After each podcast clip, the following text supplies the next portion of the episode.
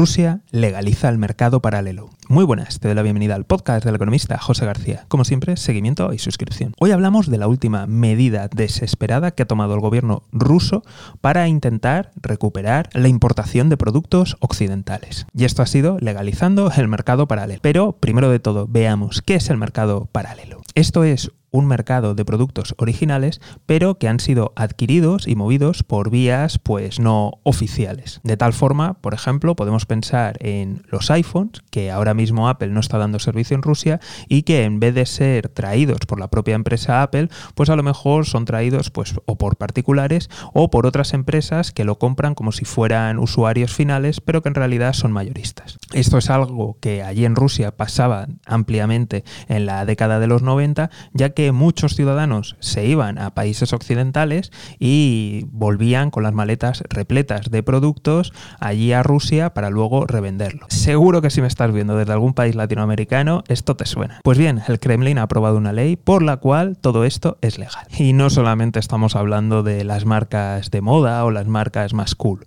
sino que también estamos hablando de productos como motores de avión y de alta tecnología. De nuevo, ya sé que todos los prorrusos ahora estáis aplaudiendo y diciendo, eh, maravilloso, es fantástico, qué listo que es Putin. ¿Veis cómo no tiene ningún impacto? Pues sí, tiene un impacto y muy alto. Primero de todo, ¿cómo puedes garantizar que esos productos son de verdad?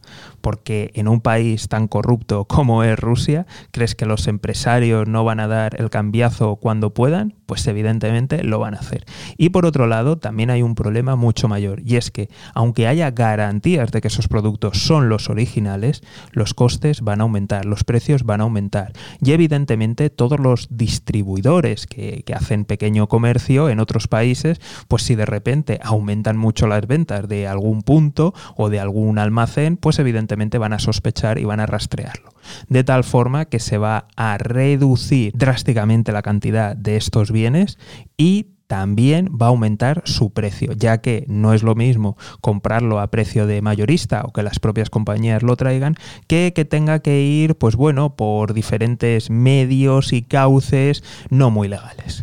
Elecciones en Filipinas han arrojado el siguiente resultado. Como presidente tenemos a Marcos Jr., que es hijo del último dictador de Indonesia, y a partir de aquí no me voy a meter en líos, ya echas un vistazo y te enteras de lo que pasó durante su dictadura. Y como vicepresidenta ha sido elegida Sara Duterte, que es hija del anterior presidente de Filipinas. De nuevo aquí no voy a entrar en líos, eh, googlear un poquito y enteraros de lo que hay. Como te puedes imaginar, este dueto preocupa mucho el giro autoritario que está tomando el país. Mientras, en el plano económico, sigue el hundimiento de su divisa frente al dólar y esto preocupa seriamente al Banco Central de Filipinas.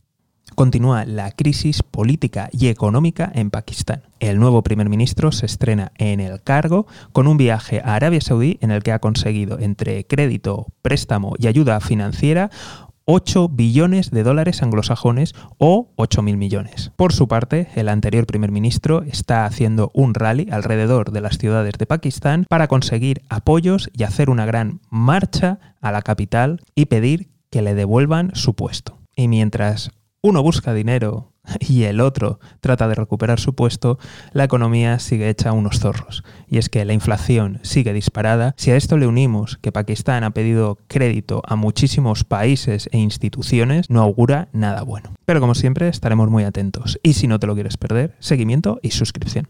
Nos vemos aquí en el podcast del economista José García. Un saludo y toda la suerte del mundo.